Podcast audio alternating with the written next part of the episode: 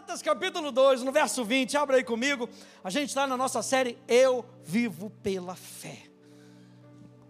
E a gente viu semana passada que fé não é uma fórmula, fé é como nós vivemos para Deus, como nós experimentamos Deus. Nós falamos na semana passada, fé é viver na dimensão de Deus, na dimensão onde Deus pensa, fala, sente, é viver na dimensão de Deus. Gálatas capítulo 2, no verso 20, o apóstolo Paulo nos lembra isso.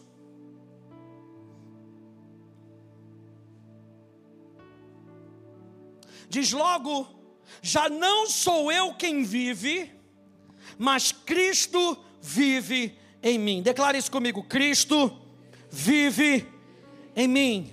Diga mais uma vez: diga, Cristo vive em mim.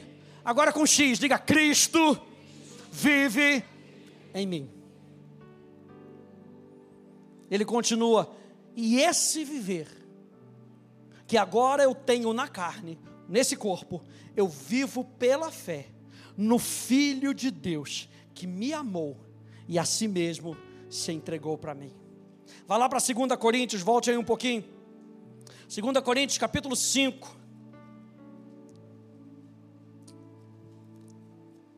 2 Coríntios, capítulo 5, no verso 15.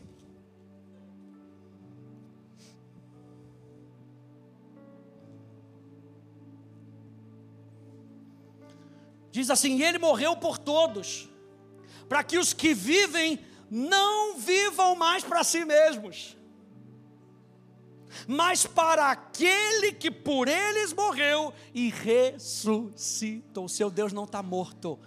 O seu Deus está vivo, e a vida que Ele tem, Ele deposita em nós para que a gente viva e experimente a dimensão dele, para que a gente não viva mais para nós mesmos, mas para que a gente viva para Ele e através dele, através da vida ressurreta que nós podemos experimentar em Cristo.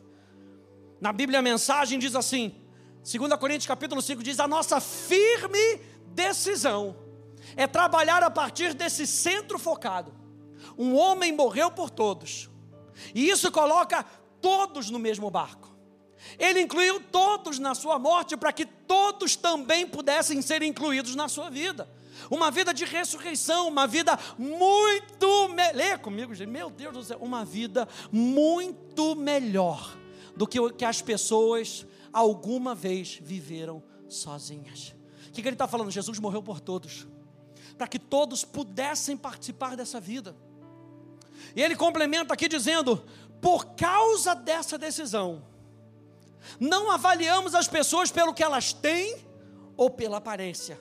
Paulo aqui ele está fazendo um parêntese, ele está falando assim: nós não estamos interessados em como as pessoas estão aparentando, o que, que elas têm, o que, que elas não têm. Paulo diz aqui: o que eu estou interessado é, eles estão vivendo o que Deus criou eles para viverem. Paulo estava olhando acima das coisas naturais, acima dos limites naturais. Ele estava falando: eu quero olhar para o interior. Essa pessoa nasceu de novo. Ela teve um encontro com Cristo. Ela está experimentando o sobrenatural. Ela vive milagre. Ela consegue ouvir a voz de Deus. Alguém outro dia perguntou para um pastor: falou, pastor, como é que você ouve a voz de Deus? Aí ele perguntou: por quê? Você não ouve? Porque para nós cristãos é básico nós ouvirmos a voz de Deus. Sabe por quê? Porque você foi recriado para ter um relacionamento com Deus.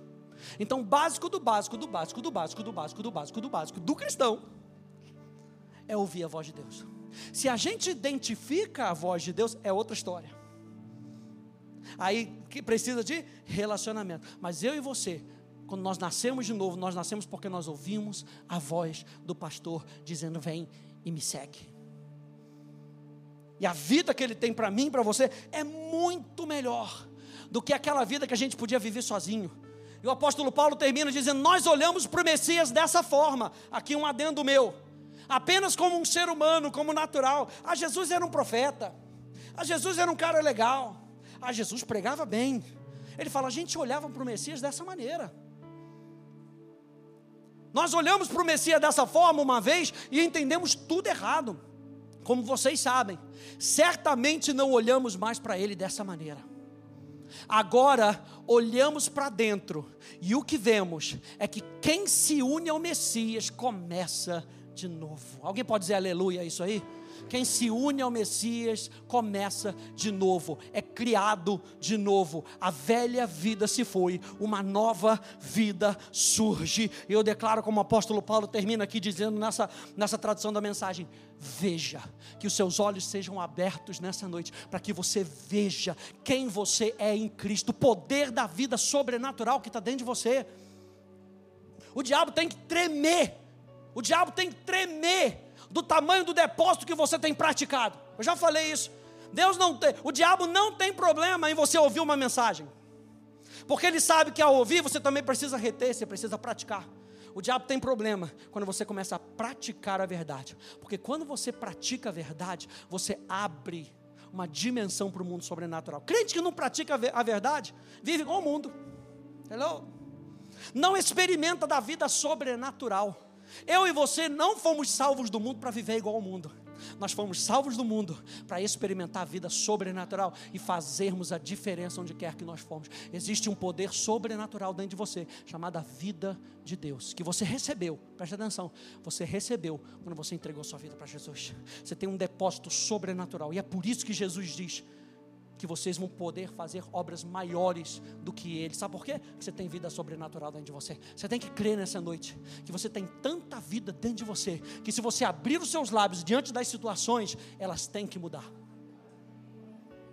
Vida sobrenatural. Fé é um assunto de vivência, gente. Fé é um assunto, é um estilo de vida. Eu vivo pela fé. A gente vê que no, no, Antigo Testamento tem uma passagem que fala sobre o que a gente vai falar. Eu vivo pela fé, o meu justo vive pela fé. E mais três no Novo Testamento.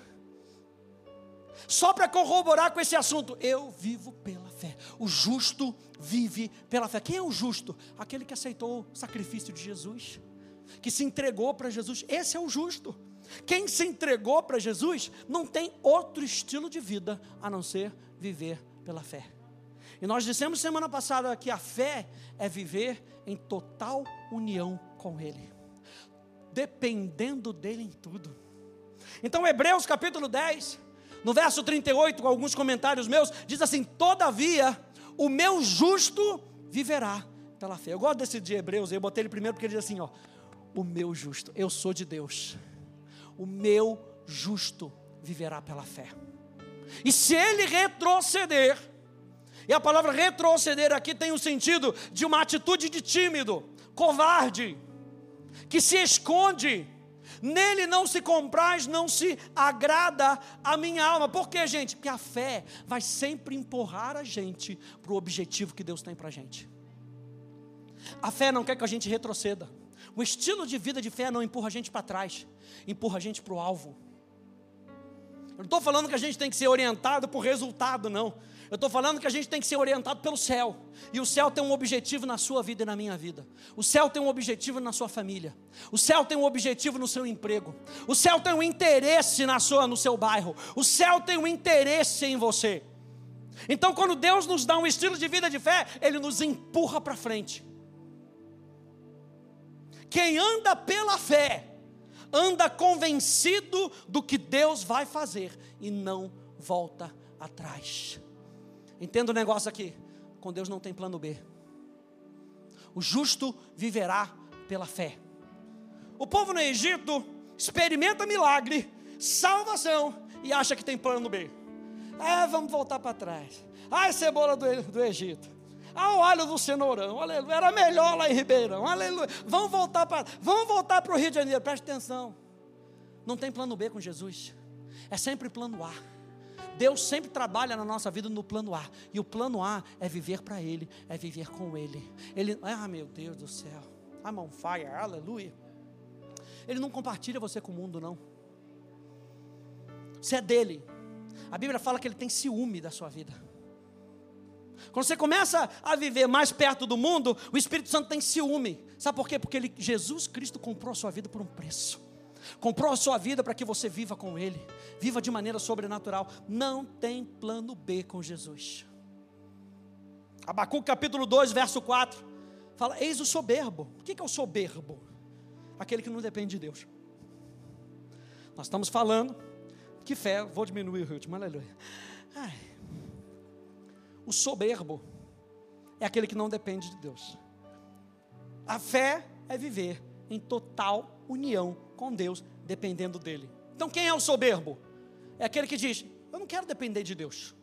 Eu sou autossuficiente. Eis o soberbo. A sua alma não é reta nele. Aqui faz um trocadilho no hebraico. Essa palavra reta tem a ver com o justo. A sua alma não está em linha com o padrão de Deus. Mas o justo, aquele que depende de Deus, aquele que confia em Deus, esse viverá pela fé. Quem está entendendo isso nessa noite? Romanos capítulo 1, verso 16 e 17 diz: Pois não me envergonhe do Evangelho, porque é o poder de Deus para a salvação. A palavra salvação aqui tem a ver com integralidade, você ser feito um com Deus novamente. Pois é o poder de Deus para a salvação de todo aquele que crê. De todo aquele que crê. Primeiro do judeu e também do grego, visto que a justiça de Deus se revela no Evangelho de fé em fé. De fé em fé. Não sai, não sai do caminho da fé. A justiça de Deus não sai do caminho da fé. O Evangelho vai revelando a justiça de Deus sempre que você abre o seu coração em fé para Deus. Então é o que está acontecendo aqui hoje. Você está abrindo o seu coração em fé, Deus vai revelar a sua justiça para você. E é de fé em fé. Como está escrito, justo viverá por fé. Por fim, Gálatas, capítulo 3, no verso 11, é evidente que pela lei ninguém é justificado diante de Deus, porque o justo viverá pela fé. Eu disse isso, semana passada e repito: o justo viverá, ele não morrerá. Deus não tem plano de morte para você, Deus tem plano de vida. O justo viverá. O estilo de vida do justo é um estilo de fé. Mateus 22, 32 nos lembra que Deus não é Deus de mortos, Deus é Deus de vivos. Sabe por que Deus é Deus de relacionamento? O Salmo, se não me engano, o Salmo 115 diz: os, justos, os mortos não podem louvar a Deus. Salmo 150 diz: todo ser que respira, louve ao Senhor, porque Deus é um Deus de relacionamento. A palavra viver, no grego, onde a gente tem visto o justo viverá pela fé, é a palavra tzal Itzal, o justo, viverá. Significa, presta atenção, ter vida, permanecer vivo, sustentar a vida. Isso quer dizer que o justo vive sendo sustentado por Deus. O justo permanece vivo. O pastor ele sempre faz isso. Nós temos ar no nosso pulmão e o nosso coração continua batendo, é porque Deus continua nos sustentando. Zal significa viver de maneira próspera, viver para sempre, ser animado, oh, não é ser animado, não é ser alegre, não, gente. Ser animado, do latim anima, alma, fala de uma vida em movimento. Ou seja, viver com Deus não é viver paradão, olhando para as coisas que Deus está fazendo só, é viver em movimento. Presta atenção, Deus está em movimento vamos nos mover com Ele. Se vivemos no Espírito, diz Gálatas capítulo 5, se vivemos no Espírito, andemos no Espírito. Viver e andar. Viver nos chama a nos movimentar nas coisas de Deus. Zal significa estar vivo, ser restaurado à vida, viver em saúde. Não é sobreviver, não, gente. Não é sobreviver, não. A fé verdadeira não botei aqui não. A fé verdadeira nos leva a desfrutar da vida da maneira como Deus planejou. A fé verdadeira nos leva a desfrutar da vida da maneira como Deus planejou. Quando a gente está falando de um estilo de vida de fé, nós estamos falando daquilo que Deus planejou para mim e para você. Por isso que não dá para sobreviver com Deus, gente. Deus não quer que você sobreviva. Tira isso da sua cabeça. Ah, pastor, estou só sobrevivendo. Essa semana é só para sobreviver. Deus não te chamou para sobreviver. Deus te chamou para viver sobre. Sobreviver tem um sentido de apenas ter o suficiente sempre na conta. Sabe aquele negócio que a gente passa na matemática? Passa, é seis, eu passo no seis. Ah, pelo menos passei raspando, pastor. Quem já passou raspando? Aleluia. Olha aí. Não, pastor, pelo menos passei raspando. Que alegria que traz para um pai um filho passar raspando.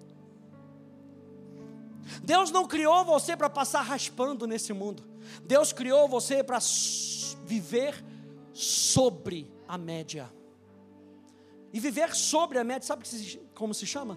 Viver de maneira excelente. Você sabe que Daniel, a Bíblia fala que sobre Daniel tinha um espírito excelente. Daniel não fazia as coisas de qualquer maneira. Ah, vou fazer só o que o pastor mandou. Vou fazer só o que o chefe mandou. Isso é viver de maneira medíocre. Eu e você temos tanta vida dentro de nós que o que nós fazemos deve chamar a atenção de outras pessoas, porque sobre nós e dentro de nós existe um espírito excelente. E a gente não chama a atenção para nós, a gente chama a atenção para ele. Foi o que aconteceu com Daniel. Daniel tinha um espírito tão excelente, o espírito de Cristo que estava sobre Daniel, que ele chamava a atenção para Deus. E as pessoas queriam, no final das contas, conhecer o Deus de Daniel, por causa do estilo de vida que Daniel tinha. Então, viver tem o sentido de estar em pleno vigor. Viver tem o sentido de algo fresco dentro de nós, de algo forte, eficiente, algo ativo, algo poderoso, algo eficaz. É por isso que Jesus diz em João capítulo 10, no verso 10, você lembra dessa? O ladrão vem somente para roubar, matar e destruir. Mas eu vim. Olha só Jesus mais uma vez. Eu vim para que vocês tenham vida. Que vida é essa? É aquela vida sobrenatural. É a vida próspera. É a vida abundante é a vida que é sustentada por Ele, é a vida que é em um movimento com Ele, é a vida que nos faz viver em saúde. Eu vim para que vocês vivam e vivam em abundância. Vamos parar com essa mentalidade de sobreviver na vida. Deus não fez você para sobreviver nessa vida. Deus fez para que você tenha, e ainda que você tenha, você possa ser generoso com outras pessoas é a vida abundante de Deus em nós. O Salmo 1, abra lá comigo, Salmo 1.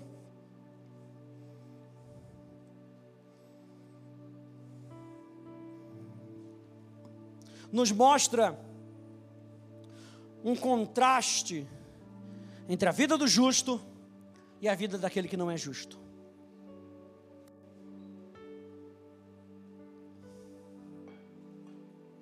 Salmo capítulo 1, diz assim: bem-aventurado, feliz, próspero, alegre, bem de vida, botafoguense, aleluia, líder, aleluia. Estou falando do Botafogo do Rio, está? Aleluia. Tá bom, tá bom. Bem-aventurado o homem. Olha só, o estilo de vida diferente, que não anda no conselho dos ímpios, não se detém no caminho dos pecadores, nem se assenta na roda dos escarnecedores. Antes, o seu prazer está na lei do Senhor, e na sua lei medita de dia e de noite. Ele é como árvore plantada junto à corrente das águas, que no devido tempo dá o seu fruto, e cuja folhagem não murcha, e tudo quanto ele faz será bem sucedido. Os ímpios não são assim. São, porém, como a palha que o vento dispersa. Por isso os perversos não prevalecerão no juízo, nem os pecadores na congregação dos justos, pois o Senhor conhece o caminho dos justos, mas o caminho dos ímpios perecerá. O Senhor conhece o caminho do justo. E a palavra caminho aqui, a palavra derer, no hebraico, que significa uma jornada. Lembra a gente falou que vida tem a ver com movimento. Deus conhece o caminho do justo. E a palavra caminho aqui é uma jornada, é uma direção. Fala de caráter moral, fala de hábito, fala de estilo de vida. Deus conhece qual é o estilo de vida do justo. Deus conhece os hábitos do justo. Sabe por quê? Porque é Ele quem coloca em nós. É Ele quem coloca em nós o querer e o realizar. O fazer a vontade de Deus vem de Deus primeiro. Você não conseguiria querer fazer a vontade de Deus se Deus não se instalasse dentro de você e criasse uma nova realidade para que você queira fazer a vontade de Deus. Então ele fala o caminho do justo, o caráter do justo, o hábito do justo, a direção e o estilo de vida do justo é viver pela. Não tem outro jeito. A Bíblia não deixa margem para outra maneira. Quem é justo aí? Aleluia. Então o hábito do justo é viver pela fé. O estilo de vida do justo é viver pela fé. Isaías capítulo 26, no verso 7, diz assim: A vereda do justo é plana, o caminho do justo é plano. Tu que és justo, aplanas a vereda do justo. E a, essa palavra plano, ela tem a ver com algo de acordo, algo igual a outra coisa. Ou seja, a vereda do justo é igual aquele que começa a jornada. Ele termina dizendo ali: Tu que és justo, aplanas a vereda do justo. A vereda do justo, o caminho do justo, é o caminho de Deus. Essa expressão, aplana, significa algo que conduz, presta atenção, algo que conduz sem interrupção ao fim designado. A vereda do justo é plana, é algo que conduz, sem interrupção, ao fim designado. Lembra que nós falamos que a fé nos empurra para o objetivo de Deus. Ele vai aplanando o caminho. Isso que ele vai, ele quer dizer que ele vai conduzindo a sua vida até o fim designado. Deus te ajuda até o fim designado. A vida do justo é diferente da vida do ímpio. O ímpio não quer nada a ver com Deus, mas o justo entrega o seu caminho para Deus. E quando o justo entrega o seu caminho para Deus, Deus conduz o caminho do justo. Aí eu estava escrevendo, estava me lembrando de Jairo. Você lembra que Jairo foi lá até com Jesus, pediu a ajuda de Jesus, Jesus foi, no meio do caminho, uma comoção, aquela mulher é curada, e talvez Jairo possa ter pensado, e agora? Será que vai dar tempo? Jesus parou, mas Jesus continua. E quando chega perto da casa, alguém chega para ele e fala: Jairo, não incomoda mais o mestre, não. Sua filha já morreu. Jesus, na minha ideia, era um pouco mais firme do que está lá no The Chosen. Na minha ideia, Jesus pega o rosto de Jairo, traz Jairo para perto de si e fala: Jairo, não temas crê, só continua crendo, porque eu vim até aqui para fazer algo e eu não vou voltar até que seja cumprido aquilo que eu vim fazer. A vereda do justo, o caminho do justo é plano. Deus quer fazer aquilo que Ele prometeu, que Ele vai fazer na sua vida. Vai crendo até o final, não desista. Sai daqui sabendo que o justo viverá você vai viver para ver o cumprimento da promessa que Deus colocou no seu coração. Meu Deus!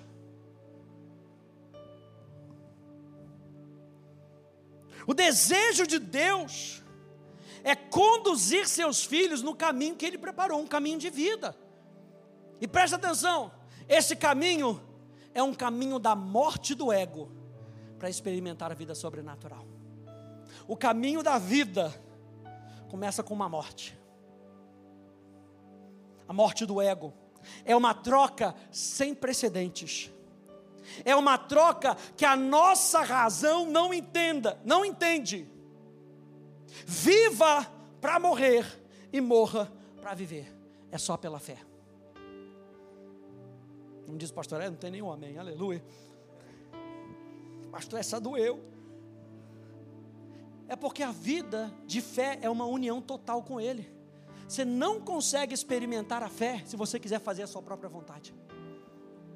Então a vida de fé é sempre uma morte do ego para que ele cresça. Outro dia eu estava tava estudando e eu peguei essa mensagem e diz assim, é, de um autor americano, ele fala assim: que seja feita a minha vontade e não a sua, transformou o paraíso em deserto.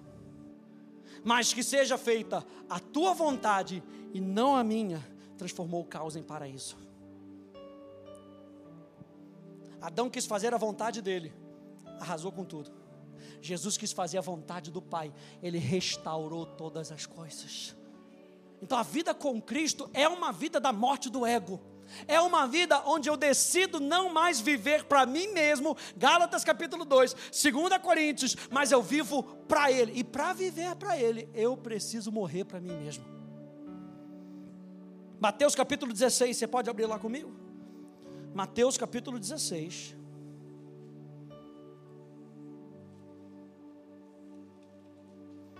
E como diz o pastor Elia, a vida de fé não é uma vida fácil, mas é uma vida possível. A vida de fé traz toda a possibilidade, a gente viu isso semana passada. Com Deus não haverá impossíveis em todas as suas promessas. Mateus capítulo 16, verso 24 e 25. Diz assim: Então Jesus disse aos seus discípulos: Quem eram os discípulos de Jesus? Aqueles que criam e que seguiam a Jesus. Jesus não falou às multidões que somente os seguiam. Jesus falou aos seus discípulos, os que criam e continuavam seguindo: Se alguém quer vir após mim, negue-se a si mesmo, tome a sua cruz e siga-me. O que, que Jesus está falando? A vida de vocês vai continuamente ser uma vida de morte. E no verso 25 ele qualifica: Pois quem quiser salvar a sua vida, a perderá. Quem quiser fugir desse caminho vai perder o objetivo, mas quem perder a vida por minha causa, esse a achará. Então é uma troca sem precedente. Ele está falando: morra para mim, que você vai viver através de mim. A vida que eu vivo hoje, nessa carne, eu vivo pela fé no Filho de Deus, que me amou e se entregou por mim. E Jesus estava deixando bem claro: escolha morrer por mim e você vai desfrutar de vida sobrenatural. Escolha morrer para os seus próprios desejos. Escolha morrer para a sua própria vontade. Escolha morrer para o seu próprio sentimento. E experimente o céu na sua vida. Provérbios 4,18 nos lembra que a vereda dos justos é como a luz da aurora, que vai brilhando mais e mais até ser dia perfeito. A palavra perfeito ele tem a ver com maturidade. Até que encontre um ponto de maturidade naquilo que ele prometeu na sua vida. Por isso que a Bíblia diz no Salmo 1 que ele é como árvore plantada junto aos ribeiros das águas, que ao seu tempo ele dá o seu fruto. O caminho do justo é como a luz da aurora, vai brilhando, vai brilhando, é mais vida, é mais evidência, é mais graça. Ele dá mais graça aos humildes. Você vai experimentando mais, gente. É mais da presença de Deus, mais da consciência da verdade. Quanto mais você se entrega, ah, meu Deus, quanto mais você se entrega, mais você experimenta. Tem muita gente que não tem experimentado todo o potencial, porque tem ficado preso nas coisas do passado, na vida do passado. E Jesus está falando para você nessa noite: escolha não mais viver pelas coisas do passado. Escolha abrir mão. É como aquele barco que está pronto para navegar, está pronto para navegar, mas tem uma cordinha prendendo ele no, no, ca, no, no cais. Não no caos, no cais. E parece que para essa pessoa a vida está boa. Viver perto do caos, tá bom. Viver perto do cais, tá, é seguro, pastor. Eu não preciso mudar tanto assim, não. E Jesus está falando: Eu não criei você para viver perto do cais. Eu, viver, eu criei você para navegar em águas profundas. Então, uma vida de fé é uma vida de aventura com Deus. E no momento que o barco está lá no meio da tempestade, e Jesus não escondeu isso da gente, não disse que vai ser um mar de rosa, não. Ele só prometeu uma coisa: tem de bom ânimo. Olha o ânimo aí de novo. Continue em movimento. Deixa a alegria de Deus brotar dentro de você. Porque eu venci o mundo. Eu estou com você. E no momento que você larga aquela cordinha do cais e você navega em águas profundas, e mesmo que venha uma tempestade, você sabe que Jesus está lá descansando. Você sabe que aquele que pode acalmar o mar está lá com você. O que, que você vai viver preso? No passado, nos sentimentos, se você pode navegar mais profundo. Olha só essa história. Quando o missionário John Patton estava traduzindo as escrituras para os ilhéus dos mares do sul, ele não conseguiu encontrar uma palavra no vocabulário deles para o conceito de acreditar, de confiar ou de ter fé. Ele não tinha ideia de como transmitiria isso a eles. Um dia, enquanto ele estava traduzindo na sua cabana, um nativo subiu correndo as escadas até o escritório de Patton e se deixou cair em uma cadeira. Já fez isso? Cansado, chegou cansado em casa, tinha uma cadeira. Você não sentou, não. Você se largou, aleluia. Esse cara se largou na cadeira, exausto. Ele disse a Patton: É tão bom descansar todo o meu peso nessa cadeira. John Patton tinha sua palavra. Fé é depositar todo o seu peso em Deus. Essa palavra foi incluída na tradução do Novo Testamento e ajudou a trazer aquela civilização de nativos a Cristo. Crer é colocar todo o seu peso em Deus. Se Deus disse isso, então é verdade e devemos acreditar.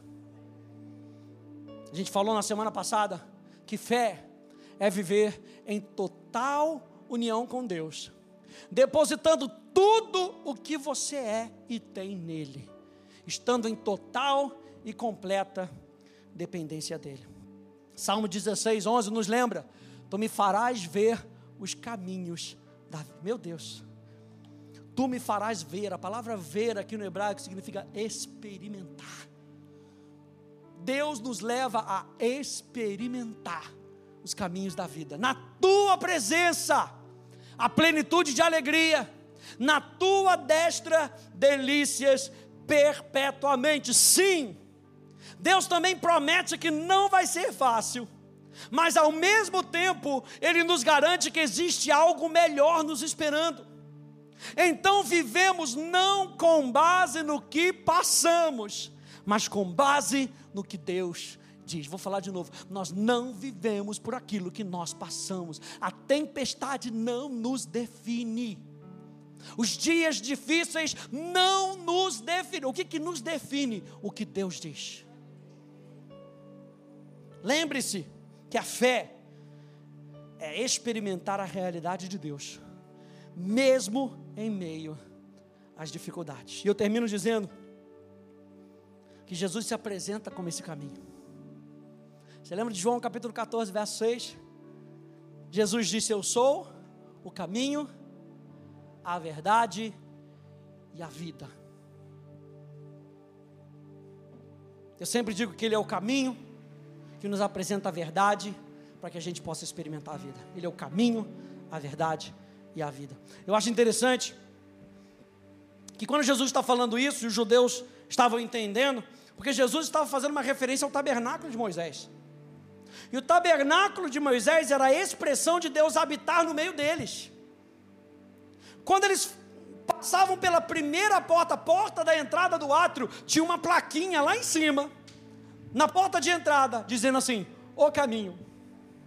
E aí eles entravam no átrio, encontravam o altar de incêndio, o, o, o altar de sacrifício, a bacia de bronze para se lavar, e aí tinha uma outra porta, escrito a verdade.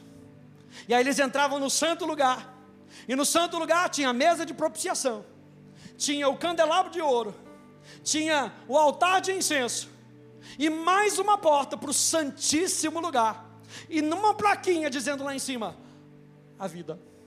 Jesus está dizendo: Eu sou a manifestação do Deus que prometeu estar com vocês. Eu sou o Emanuel. Eu sou o caminho, a verdade e a vida. Ninguém experimenta Deus se não for através de mim. Ninguém experimenta o Pai se não for através da minha vida. Não há vida fora do que Jesus é, do que Jesus diz, do que Jesus pensa. Eu quero dizer para você nessa noite que Deus está em nós para que nós tenhamos vida. Então está na hora da gente viver para Deus, e não somente isso, a gente viver com Deus. E é dessa maneira com que a gente pode experimentar a presença dEle. Viva pela fé. Amém, gente? Fique de pé, por favor.